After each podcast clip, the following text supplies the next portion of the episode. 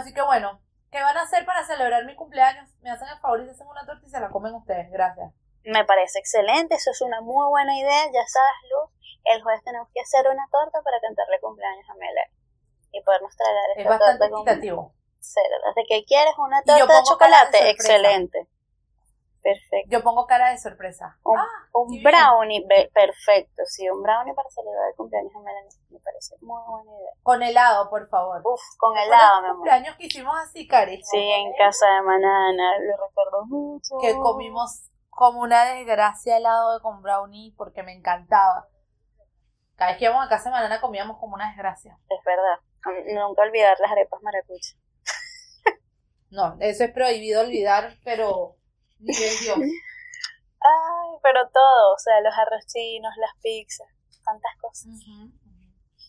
No sé. Ya Voy a para- llamar a Manana ahorita y le voy a decir, eh, el episodio de esta semana va dedicado a las comidas que hacíamos en tu casa. Sí, me puse nostálgica pensando en eso. Ay, cosa. Pillo bueno. Cuando uno era joven. Exactamente.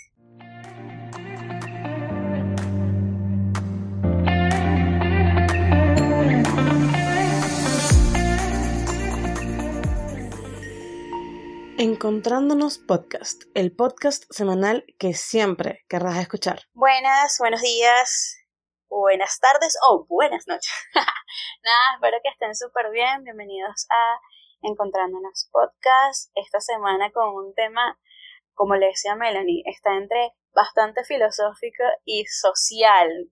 Eh, también nace de, de una polémica, de la polémica de Willy Chris de la semana pasada, en donde tampoco este, se hablaba tanto de, la visión de Yada. Pero justamente nosotros nos vamos a quedar con lo ocurrido y el trasfondo de todo esto que es eh, la violencia y cómo se presenta ¿no? en, en, en cada uno de nosotros y hablándolo aún más desde la raíz. Por eso les decíamos que, que el episodio de hoy se viene bastante filosófico, es si el ser humano como tal es bueno o es malo por naturaleza. Este, más o menos nos quisimos quedar con eso. Mm, si bien viene desde la polémica de lo, de lo ocurrido en los Oscars, es más por toda esta reacción que tienen redes de la gente buscando este, defender alguno de los dos lugares, de tomar alguno de los partidos, de ser team de un lado o del otro, de defender la violencia o por otro lado, este, hacer, defender el, supuesto humor y todas estas cosas que se fueron generando a través de lo ocurrido. Entonces, este, Melanie y yo decidimos que íbamos a hablar de esto, como siempre. No venimos ni a dar una cátedra, ni a, ni a establecer una verdad absoluta, porque ni pendiente de hacerlo, pero sí de justo irnos un poco a otras vertientes de lo que hay detrás de justamente todo lo que ocurre allí. Y por eso fue que quisimos tocar desde esto de si hay, si somos pura bondad, si somos pura maldad como seres humanos, o qué es lo que hay allí. Eh, me acabo de dar cuenta que este es el episodio número 10, Karina. Parece sencillo, pero la verdad la cosa es bien compleja. Tengo en mi cabeza eh, par de personas que quiero invitar y te acuerdas que te había dicho que después del episodio 10 Sí. estoy aquí hablando, planificando en, en público, tú sabes, mejor. Y vamos a traer más menos. Ahora vienen cosas mejores. Por ahí vamos. Pero bueno, nada, quería saludarlas. Hola a todos. Olis, olis. Esta semana es Melanie la intensa la que habla, evidentemente. Eh, y creo que del escenario, de- del episodio de hoy eh, hay varias cosas que, que- que creo que son importantes. Uno, nunca va a ser suficiente eh, el, el o, o como que nunca se habló mucho de violencia. O sea, hasta que no se entienda esto como un fenómeno, entonces vamos a seguir en la misma. Literal, en este momento estamos en una guerra y el sábado hablaba con una amiga de ¿y dónde está la guerra? O sea, ahorita eh, o fue Will o, o es una, una u otra cosa, pero ya hay gente que se está muriendo y de este lado como no nos salpica tan simbólicamente, se nos olvidó. Entonces, evidentemente, Cari yo no vamos a estar hablando de guerra aquí, pero sí quizás de esas guerras más personales o más chiquitas, que son las que, con las que vivimos en nuestro día a día eh, consecuentemente. con esas que nos toca lidiar a nosotros. Y bueno, creo que hay muchas oportunidades. Ya yo les he dicho que como que mis primeros, mi, primer trabajo, la primera formación que tuve fue todo el área preventiva. Entonces, cuando hablamos de violencia, es, es bien complejo verlo. Vamos a estar hoy medio filosóficas, pero sobre todo eh, como con muchos llamados a reflexión. Creo que el episodio de hoy, de hoy, de odio, no sé por qué son esas palabras, horror. Bastante Es inconsciente gritando. Ah, El inconsciente está gritando. Bueno, eso es otro cuento. Eh, creo que va a ser un llamado a reflexionar, a, a entender que solo podemos cambiar lo que está cercano a nosotros, o sea, literal, nosotros, nuestro entorno, la forma en que respondo, la forma en que recibo, este, y hasta la forma en que transformo, porque puede ser que eh, eh, no pueda cambiar el mundo, pero si estoy criando un chamo puedo enseñarle de respeto, puedo yo eh, practicar el respeto, puedo yo practicar el de qué sirve mucho esto de andar en violencia. Pero bueno, eh, vamos a tratar de resumirlo de la mejor forma posible. De hecho, el título que le decidimos poner va a estar bien interesante y obvio, porfis, eh, queremos saber qué piensan. Eh, y es una, una discusión que eh, filosófica que se ponen a leer Eterna. eterna, intensa y, y, y súper interesante acerca de si el hombre es bueno o malo por naturaleza. Así que creo que está bien interesante que arranquemos por ahí, por hablar un poquito de qué pensamos nosotras, ojo, nosotras como seres humanos, de si las personas son buenas o malas por naturaleza. Y bueno, después hablar un poquito entonces de esta construcción de lo que es eh, la violencia y, quizás, no sé, en este llamado a reflexión, uno que otro puede ir haciendo cambios que permitan eh, vivir por lo menos desde su esencia un poquito menos violentamente posible. Y que esa pregunta con la que enmarcamos el episodio de hoy, este, si nos ponemos a ver, no hay una respuesta específica, porque viene justamente de, miren, cuando hablamos de, de, de sociedades completas, de personas, cuando hablamos del ser humano, es muy difícil establecer una verdad absoluta, ¿no? Algo como que sí, es esto y ya. Entonces, de por sí, eh, esta pregunta, de por sí es una pregunta que vienen haciéndose filósofos desde hace mucho tiempo, donde algunos decían como que sí, no, el hombre es malo por naturaleza y es la sociedad quien lo ayuda a que sea de una mejor manera, o por el contrario, decían, este, no, el hombre es bueno por naturaleza, pero es la sociedad quien corrompe eh, su manera de accionar y de relacionarse y lo hace malo como tal. Y están otros más este, que hablan de que no es toda esta, esta lucha que hay entre las diferentes sociedades, que, o, más que sociedades, clases sociales que se pueden presentar para que este, haga que mm, el ser humano se desenvuelve, se desenvuelva, perdón, ya sea en la maldad o en la bondad. Entonces, es una discusión eterna y este aquí es donde viene el entonces qué es es natural es aprendido es innato es heredado de dónde viene todo lo que es esto de ser buenos o ser malos no eh, Yo, Ajá. no, solo quería completar ahí que leí en, en, en, en alguna de, de las lecturas que hicimos acerca de esto. Recuerdo que en la universidad también lo hicimos en algún momento, no tengo idea en, en qué altura, ajá pero sé que en algún momento hablamos de esto y, y recuerdo mucho a alguien que decía, era, era un filósofo que ahorita preciso el nombre, eh, decía como eh, que todos somos malos por naturaleza, o sea, que el ser humano es malo por naturaleza y que para eso justo se crean las sociedades o todas aquellas, aquellos métodos que son limitativos. No quiero entrar mucho más allá, pero tipo con esto de la Biblia, con las leyes como tal, no sé qué, todo aquello que, o sea, como el ser humano es malo por naturaleza, eh, eh, se fueron creando normas, reglas, medios, mecanismos acerca del cual reprimirlos para que esa maldad no salga y no sea una constante eh, en el mundo. ¿Qué tal? Es que ese es el detalle, ese es uno de los primeros y, o sea, si, si hablamos de qué es eso y aquí eh, para precisar el nombre Hobbes, este, o sea, si nos vamos, me acuerdo, o debe haber sido que si en los primeros semestres que se hablaba de teoría social y justamente habla de la construcción de la sociedad, este, que es donde hablaban de que, exacto, tenía que estar como la sociedad siendo punitiva para que no fuese, para que no fuésemos malos, etcétera, etcétera. Entonces, es, pero es bastante complejo también verlo desde esa manera, ¿no? Como que todos somos malos y el entorno es el quien nos va a ir eh, como quien dice, reparando, entre comillas. Y, y, por eso decimos que es una, es una respuesta muy difícil de dar de si es algo tan determinante que vendría con nosotros. Totalmente. Y, y entran ahí como muchas de estas acepciones de creernos dueños en algún momento de la, de la verdad absoluta. Yo creo que Cari y yo podríamos pasar todo el episodio hablándoles de que, no sé, que ella crea que todos somos buenos por naturaleza, todos malos. Aunque bueno, a veces yo peco de ingenua y creo que todo el mundo es bueno, pero ese es otro cuento. Eh, podemos estar todo el, el, episodio ya hablándoles de si somos buenos o malos eh, o, por naturaleza o no, pero como le dijimos es una eh, discusión que tiene más años seguramente que los que Cari y yo podamos tener juntas. Eh, pero lo que queríamos traerlo desde ahí es primero entender esto, que el, el, el, lo absoluto nunca nos va a funcionar aquí. Entonces, no podemos decir ni que todos son buenos ni que todos somos malos por naturaleza, o por lo menos yo creo que por más conclusiones que quieras sacar, ninguna se puede eh, acercar a lo, a lo totalista.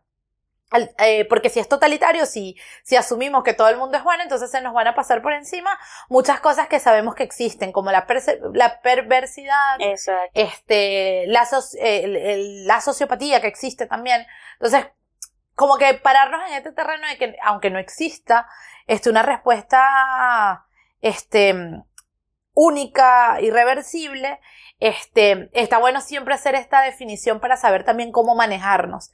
Si yo puedo saber eh, o si yo puedo determinar que el ser humano no es ni bueno ni malo, puedo comenzar a construir este, en mi entorno, repito, cómo quiero yo que sea esto. Entonces, ¿de dónde sale lo de violencia en esto? Evidentemente, la manifestación, eh, la mayor manifestación de maldad, por decirlo de una forma, es a través de la violencia. Violencia que ya sabemos que no solo tiene que ser eh, física, sino simbólica, psicológica, lo que ustedes quieran, económica. Ahorita hay más definiciones de violencia que creo que nos permiten llegar justo al punto de cómo debe ser tratada. Igual eso lo hablamos un poquito más adelante. Entonces el tema de por qué trajimos la discusión de si somos buenos o malos por naturaleza es ese. El que hagan su reflexión a ustedes. Como les dije, no hay una verdad absoluta, así que lleguen a su conclusión y una vez que la tengan, entonces vean en qué entorno deciden vivir. Si bien ustedes no pueden cambiar todo lo que los rodea, vuelvo con nuestro núcleo cercano si lo decidimos nosotros. Y sobre todo la forma en que yo quiero actuar. Si voy pensando, el ejemplo que siempre damos de que todos los hombres son malos en el mundo, entonces bueno, mujeres, por decirlo de una forma, eh, eh, vamos a ir siempre buscando parejas este, que por favor sean malas porque eso es lo que está en mi cabeza. Exacto. Entonces, es lo que ya me determiné. si, nos casamos, Exactamente, que todo el mundo es malo, que todo el mundo es de una forma, es ahí donde está el problema. Y bueno, hablaremos de violencia como esa, esa manifestación, este, que muchas veces es hasta inconsciente y que, bueno, no, no, no, no nos va ayudando mucho a evolucionar. Este, bueno, ya sabemos, tenemos una guerra encima, tenemos un episodio nefasto que todos lo vimos, tenemos un montón de cosas y que creemos, cariño, que es demasiado necesario. El, el, el sábado salí y un amigo me pregunta, Melanie, ¿cómo me veo y tal? ¿Sientes que estoy más gordo? Y yo, bueno, yo soy medio caída de la mata para darme cuenta si la gente está más grande, más chiquita, si tiene algo nuevo o no. lo siento mucho, soy terrible. Pero cuando yo lo vi, yo le decía, ¿y cuál es la relevancia? Son las nueve de la noche, estamos en un sitio, la estamos pasando súper bien. ¿Cuál es la relevancia de mi respuesta? Y era que alguien en ese entorno le había dicho que estaba gordísimo. Se podrán imaginar mi cara. Pero bueno, en ese, en ese momento era Melanie, no era Melanie la psicóloga, que quede claro.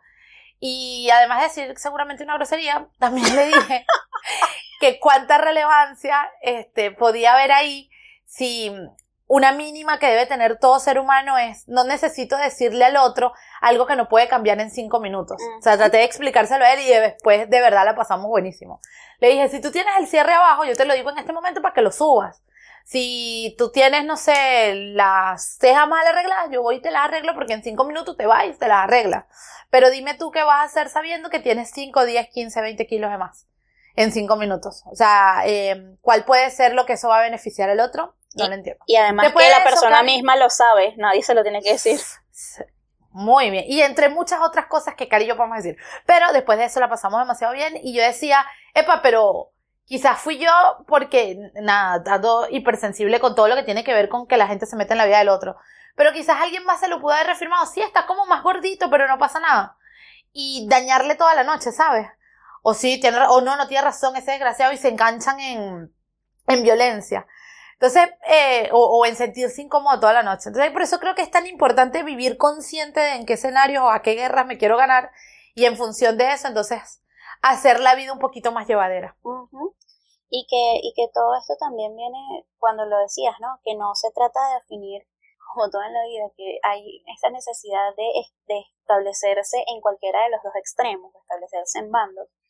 Eh, cuando en general nosotros o sea, funcionamos como un continuo en casi todas las áreas de su vida. Gente, piensen y dense cuenta cómo realmente es una manera mucho más, este, no voy a decir que sencilla, pero menos, por lo menos dolorosa de, de ubicarse en alguno de los dos extremos y, y, y, como señalar al otro, ¿no? Porque entonces aquí viene lo de establecer qué es bueno y qué es malo de acuerdo a qué criterios. Entonces, ¿es un criterio moral, o es un criterio religioso, o es un criterio personal, o es un criterio social? Esas son cosas de las que también se tienen que, este, bueno, darse cuenta de dónde están viendo o cuál es el, el eh, los lentes o el paradigma desde, del, del cual están viendo eso de definir si es bueno o malo, ¿no? Por eso venimos al tema de la violencia, que eso fue una de las cosas que vimos en eh, justamente en toda la discusión de eh, la situación Will Chris, ¿no?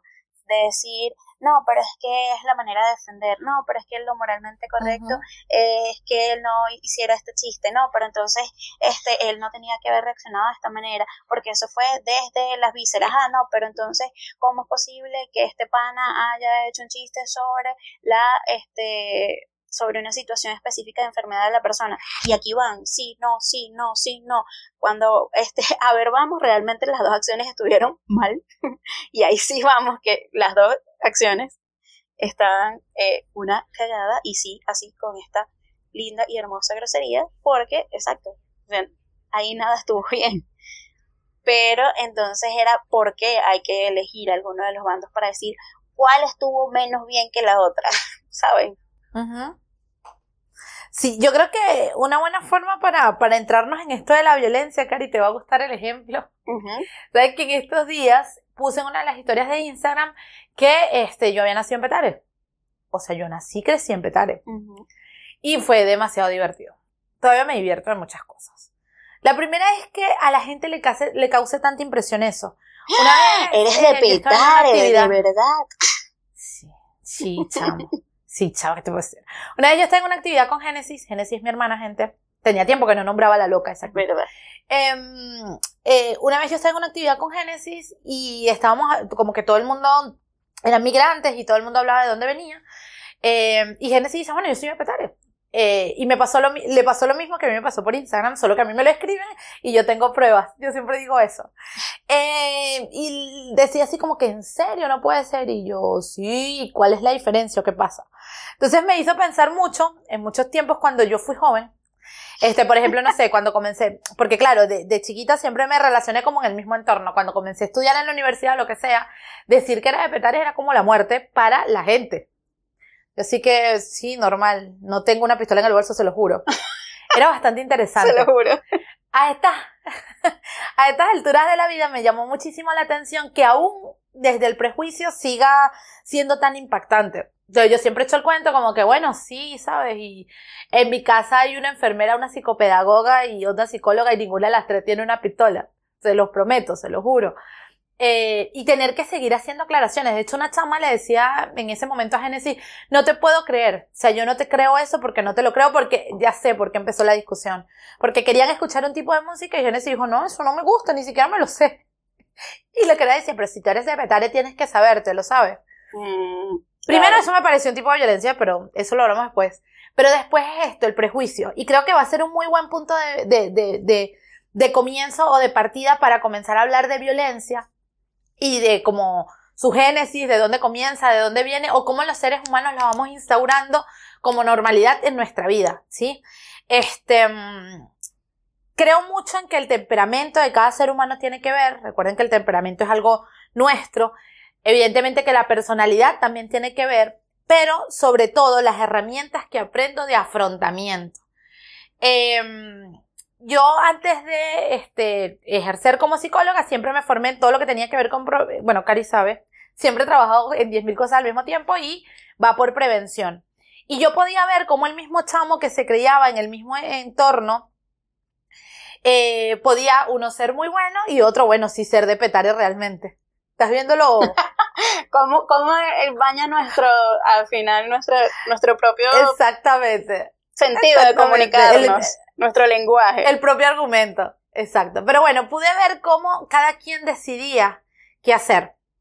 Entonces, mi punto eh, fundamental en esto es entender que la violencia sí o sí siempre van a ser de la capacidad o de aquello que me enseñan a mí para desenvolverme este, en mi entorno parte mucho más del ejemplo que de lo que me dicen, obviamente aquí apartando todo lo que tiene que ver con psicopatología. Eso lo hablamos en otro episodio. Pero hoy quiero hablarlo desde el cómo, lo que aprendo, las herramientas que se me brindan son, son las que me ayudan. Esto es como el cuento de si el pobre es pobre porque quiere. Uf. Yo he discutido y he caído en muchas discusiones muy difíciles por eso, pero hoy solo quiero decirles eso. O sea, hay trabajo que se puede hacer preventivo y aquí lo que va a ser siempre definitivo es las herramientas que me brinde mi entorno. Yo conocí chamos que todo su entorno, toda su familia, este, venían de una generación de violencia heavy, por decirlo de la forma más linda posible, pero un día en un taller que dimos, en un espacio, digo, epa, pero ¿en serio existe esa posibilidad de hacer esas otras cosas? ¿Cómo es eso? No es solo esto lo que existe y eso es lo que me saca de ahí. Entonces, hablando de esta violencia, no sé, simbólica, más hacia lo físico, más hacia lo psicológico o hasta a la violencia física, entender que lo que realmente nos lleva por lo de ser violento o no, lo que realmente nos lleva es por ser bueno o malo o no, desde mi punto de vista, ojo, esto es opinión muy personalidad, es las oportunidades o las herramientas que tengo a mi alrededor. Eso puede ser fundamental para poder ver hacia dónde como ser humano se puede caminar. Pero si yo solo conozco el color negro, dudo mucho que pueda haber un blanco por más revolucionaria que sea mi cabeza. Por- y por más que me lo, me lo digan y ya está, y ni siquiera lo pueda ver, porque una de las cosas que dijiste hace rato, Melanie, que me pareció súper importante, esto de incluso más allá de las palabras, como el ejemplo es una de las cosas que eh, más, más como que determina cómo, qué, qué es lo que pasa en las crianzas. Eso lo estaba pensando hace rato mientras estaba haciendo otras cosas, que sí, fregando, que son los momentos de reflexión. estaba recordando que es, es lo que pasa mucho en la crianza en la adolescencia, ¿no? que tú le puedes decir, mira, no hagas esto, no hagas aquello, compórtate de tal manera, compórtate de tal manera, pero tú, como este, el adulto responsable de ese adolescente, haces todo lo contrario, tus palabras no van a importar si no son coherentes con tu accionar. Y entonces esto también pasa en el tema del entorno, o sea, si yo le digo, mira, hay todas estas posibilidades, pero no hay una manera como de también darle ese chance de que las pueda experimentar o nosotros mismos a través de el modelado poderle decir, mira, estas son las otras maneras de responder, es muy difícil que lo vea. Ujú. Totalmente, totalmente. Entonces, complejo eh, esto de entender todo lo que es, es la violencia, sobre todo en función de esto, de cómo a través de esto que yo veo es donde lo va, eh, se va a ir respondiendo. Entonces, volviendo un poquito a, a- a lo de la prevención o, o a lo de hacer trabajo preventivo, que es una de las cosas que más me gustan en el mundo y en la vida. Em, una de las cosas que siempre hablamos es del ejemplo en casa. Em, no sé si les ha pasado eh, ver niños que son exactamente el reflejo de lo que son en su casa. O sea, una Ujú. casa donde se habla desde el lenguaje del amor, desde que se dicen las cosas, mire, soy un chamo que sale y lo hizo. Y, y lo expresa de esa forma. Ojo, sé que hay situaciones en las que no es así, que por más amor que le den, hay algunas condiciones preexistentes que hace que no sea así. Pero en la mayoría de los casos, una casa en la que hay comunicación, en la que se dice, epa, no tienes por qué ir pegando, no tienes siempre por qué responder de esa forma, y bla, bla, bla, bla. Eh, el chamo va a responder de esa forma. Pero un hogar en el que antes de irse al colegio le dicen, si te pegan, tú pegas, si te muerden, tú muerdes, siempre adelante. Este, hay una frase, eh, una vez hicimos un, abordaje eh, preventivo que la, la frase que su mamá le decía antes de salir es, siempre tú ten un paso adelante. ¿Tú sabes lo agotador que puede ser eso? Horrible. Una siempre alerta, pilas. O sea, alerta siempre eterna. un paso adelante, siempre alerto. O sea, si va a haber golpe, yo soy el primero que va a dar. Si alguien, algo va a estar mal, hasta mal, yo soy quien, quien tengo que dar ese primer paso. O sea, me, me parece complejo cómo la violencia que nace desde la casa creemos que es una tontería y ya está. A ese que tú le enseñaste a defenderse primero es el primero que va a dar el golpe y alguien va a tener que recibirlo. Entonces aquí hay un montón de formas de ejercer violencia. Y a veces hasta volviendo a la etiqueta de, de eres de petar eso es una forma de violencia. O hasta la etiqueta de, este, en esa casa, no sé, los papás viven peleando o en esa casa todo es amor porque tú eres distinto. Entonces, como las etiquetas para mí son la primera forma de violencia. Claro. Son una forma de ponerte un nombre y tienes que aprender a lidiar con que ese es tu nombre, con que esa es tu forma y de ahí arrancar y, y, y comenzar a, tratar de vivir o entender esto de la violencia. Y que eh, aquí venimos porque aquí más de uno va a escuchar y va a decir, pero es que esto es generación de cristal, eso es los progres que están haciendo esto ahorita, que todo el mundo se ofende, que todo el No, lo que pasa es que también se hace visible todo, todo lo que antes pasaba por debajo de la mesa. Todo lo que, todos los irrespetos, todo el, el tema de los prejuicios y los señalamientos, bueno, la gente se lo tenía que hablar y no, cuando ya se destapa, o sea, alguien se quita el antifaz y en este caso, cada quien que alza la voz es porque, pana, basta. Basta de estar pasando por debajo cada uno de los tipos de violencias que existen, que hay desde, exacto, desde la simbólica, desde la psicológica, que a veces pasa por debajo demasiado fácil. Y este, hay que hacer visibles las cosas que no han sido visibles durante muchísimo tiempo. Eh, entonces no se trata de, ay, es que son de cristal y se ofenden porque sí. No, es que, coño, y segunda grosería del día, hay que hacer ver de verdad las cosas como están sucediendo. Sí, yo creo que aquí algo importantísimo y es que entiendan que si Cari y yo ya estamos hablando de esto, es por la relación tan difícil y, estrecha y chiquitita entre la violencia y todo lo que tiene que ver con salud mental. Eh, y que por eso justo nos encantaría que puedan entenderlo desde ahí. Eh, con esto de los memes que salió con esta, con, con, esto de la pelea, justo la semana pasada lo que hablamos era de eso. O sea, cómo eh, este chiste lo pudo haber hecho en otro escenario. El que está en la sala se ríe, pero alguien se va a su casa con esto. Con algo que dijeron de mí, de mi cuerpo. Cari, yo pregunté en, en Instagram, eh, ¿cuántas veces te has ido a dormir por un comentario que te hizo alguien acerca de tu de alguna característica física y nunca en la vida había tenido tanta respuesta en Instagram, mm. pero nunca en la vida, o sea, me llamó poderosamente la atención, de hecho por eso escribí un poquito más. Y fue más del 90%, ¿no? Yo vi en los resultados. 90% de 200 personas en una encuesta. Imagínate. O sea, una cosa que de verdad me llamó un montón la atención, porque si bien yo me muevo un montón por ahí, o sea, como que la gente ve las, las encuestas y no tienes por qué responderlas. Pero todo el mundo dice sí, sí, sí, sí, sí, sí. Y cuando más adelante dije, epa, eso es un tipo de violencia. Y lo peor es que esa violencia la estás aceptando tú. Hay violencia que es, que aparece de la nada, que, que es violencia que, bueno, uno tiene que aprender a remar con ella porque tiene que ver más con el otro y por cómo se dan las cosas. Pero este tipo de violencia, ese tipo de amigos que uno permite en su vida, amigos, mucho entre comillas. Eh, ojo, que tampoco es buen animal a la persona, fue la forma en que aprendió a relacionarse, pero ese ya es otro cuento. Eh, y lo acepto y no me deja dormir un montón de tiempo y es normal. O sea, lo que más me llamó la atención es todo lo hemos pasado, pero normal. Al día siguiente te paras y ya está. O sea, al día siguiente te paraste aceptando que las cosas están así. Algo que me llamó mucho la atención, esto también se lo comentaba un amigo, es que alguien de los que respondió es una persona que se, que se relaciona con el otro de esta forma. Hay personas que ni siquiera asumen que esto es un tipo de violencia, ni siquiera logran ver por allá lejos que esto afecta al otro. tal cual. Simplemente lo dije, lo dije, ya está, nadie me va a decir nada y es un chistoso y todos nos reímos. Entonces, lo complejo de cómo la violencia está tan cerquita de nuestra vida, tan viviéndola todos los días en el mundo y simplemente aprendemos a vivir con ella. Entonces, nos cargamos y nos cargamos y nos cargamos y bueno, es ahí cuando empiezo, tengo un ataque de estrés, un ataque de ansiedad, mi cuerpo ya no da pero ni para levantarse porque emocionalmente como que nos caigan a palo todos los días. ¿Qué nos gustaría a nosotros hoy? Que aprendan y entiendan la importancia de la violencia en la salud mental. Y a identificarla, sobre todo, a identificarla cuando estamos siendo nosotros violentados y cuando estamos siendo nosotros los violentos, que también es súper importante. Empezar a ver y identificar qué es lo que está pasando de nosotros hacia afuera y qué está pasando desde nosotros hacia el entorno cómo, cómo está ocurriendo todo eso y de allí, después de darnos cuenta, es, como siempre les decimos, ahora de qué manera me voy a establecer nuevas maneras de accionar. Este, pero me, me, parecería interesante, Melanie, a ver si lo tienes allí. Esto siempre es, eh, hablado previamente, es cómo a todas estas, cómo defines la violencia. ¿Cómo la ves?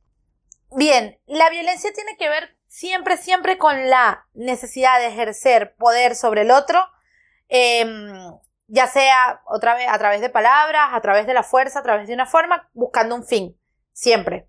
Entonces, eh, la violencia va a ser esa estructura que te lleva a través de algún, de, algún eh, medio a obtener algo del otro.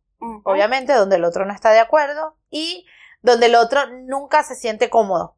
Tal cual. Todo aquello que genere incomodidad porque tú decides algo, y ahí es donde está el problema. Y, y lo dijiste súper bien, lo de hacerlo de la estructura del, del poder, ¿sabes? Que eso lo tienen que tener demasiado presente, que eso es lo que va a pasar en y, y de darse cuenta de dónde está el tema de la violencia, porque hay una estructura de poder donde la persona que ejerce la violencia quiere obtener algo del otro, del cual el otro no está muy de acuerdo, ¿saben? Y entonces por eso está el ejercer este tipo de este, violencia. Entonces, no, bueno, pero es que el poder, algo gigante, no, desde cosas muy pequeñas, desde cosas muy pequeñas a necesito que este, vayas de la mano con mi idea, entonces no lo haces y eh, te manipulo o te hago algún comentario este, despectivo donde en este momento la otra persona, por esta misma presión, bueno, nada, voy a, voy a ceder entonces ahí ya está haciendo pues una parte de violencia desde el comentario al cuerpo del otro en general es miren yo soy yo y yo puedo dar los comentarios que me dé la gana de quien sea en el momento que sea. Estoy ejerciendo también este ejercicio de poder de el opinólogo, siempre los digo yo, ¿no? Que hay, aquí hay gente, aquí en el mundo, ¿no? Hay gente que no sé dónde se graduaron de opinólogos porque es impresionante. Sí, y, impresionante y difícil.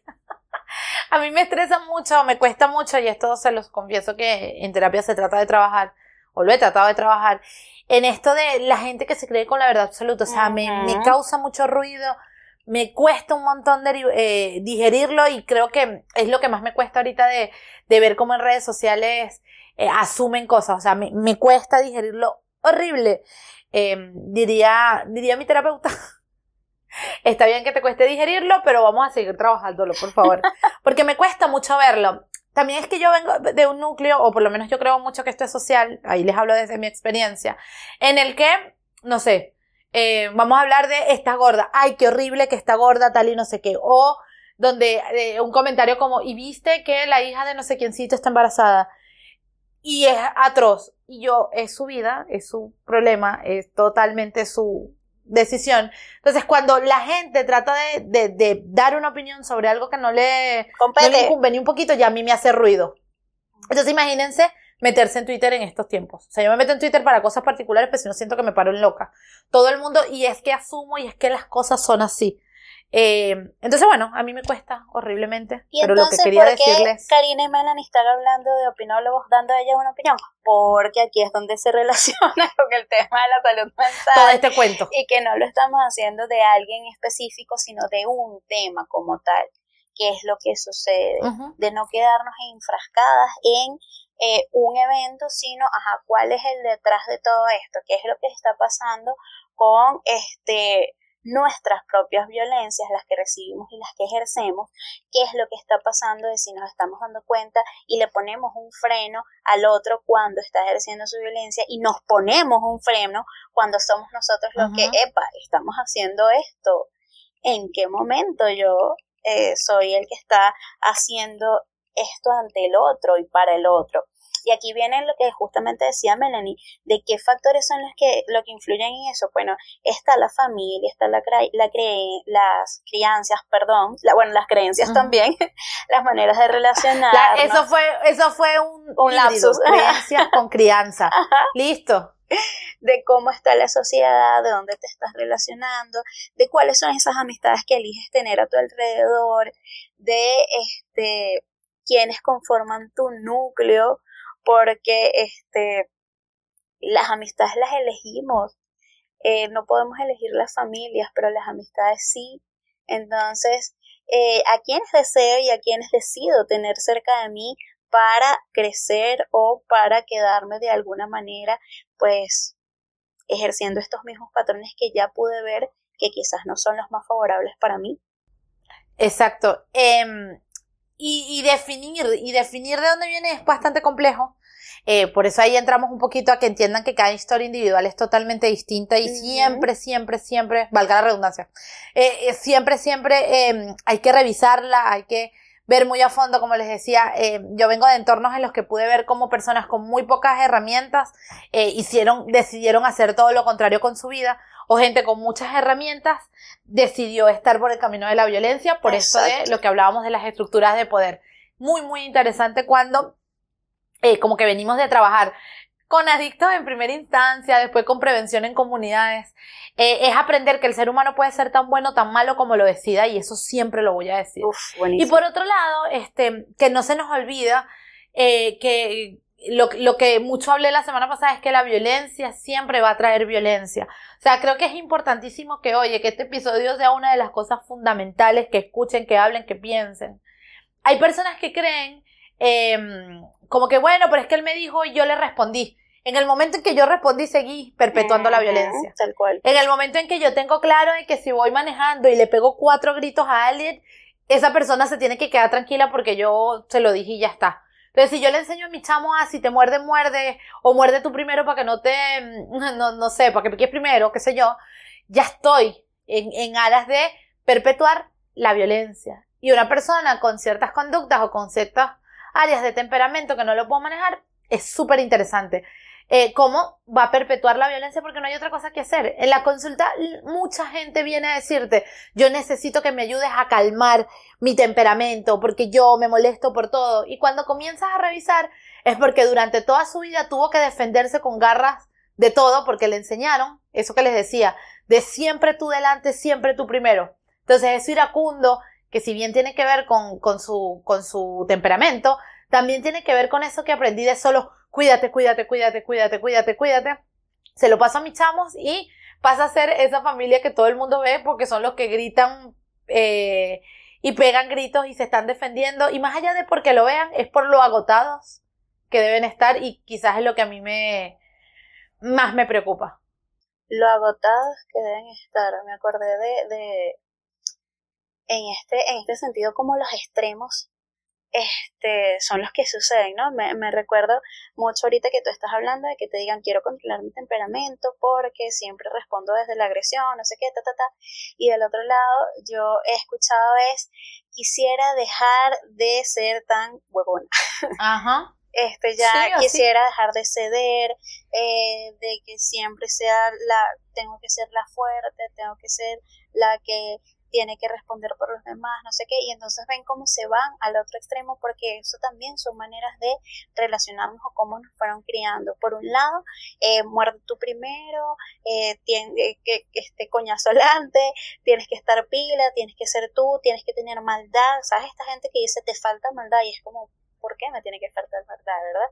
Y por el otro lado están, no, nunca tienes que colocar la otra mejilla, este, no levantes la voz, la sumisión, si ves esto, este, no hagas nada, apártate, y, y es como justo lo que les estamos diciendo, que se van a los dos extremos. Y, y el detalle es tratar de que busquemos que efectivamente no la violencia, pero lo que a veces hay detrás de la violencia, que lo hablamos una vez, que puede ser la ira, que puede ser la desesperación, ¿qué hago con estas otras emociones para que sean activadores de solución y no necesariamente llevar a situaciones de violencia? Entonces, este, y que no, del otro lado, no quedarse callado, bajar la cara y la sumisión tampoco es una solución justo no estamos diciendo esto, no vayan a pensar que es que, ah, bueno, pero entonces si yo no le enseño a mi chamo que tiene que darle un mordisco a quien lo mordió, entonces, ¿cómo lo digo que se defienda? De otras maneras, de otras maneras que no sea pararse y meterle un poquito al otro chamo. Sí, eh, lo que decíamos de perpetuar la violencia, tal cual. Em, y creo que, que, que entender esto, quizás el mayor llamado de atención hoy como para para ir cerrando, después hablaremos de, lo que quieran saber acerca de este tema, es el entender o que hagan un ejercicio reflexivo hacia ustedes mismos, donde están viviendo con violencia y donde la están perpetuando ustedes. esas dos cosas. O sea, ¿dónde estoy recibiendo hostilidad? ¿Dónde me estoy sintiendo incómodo? ¿Dónde siento que eh, no estoy siendo respetado? O como lo quieran ver a través de esta estructura de poder. ¿O dónde soy yo quien lo estoy haciendo? O sea, creo que si logran llegar a esa conclusión, vamos a poder seguir caminando hacia una solución.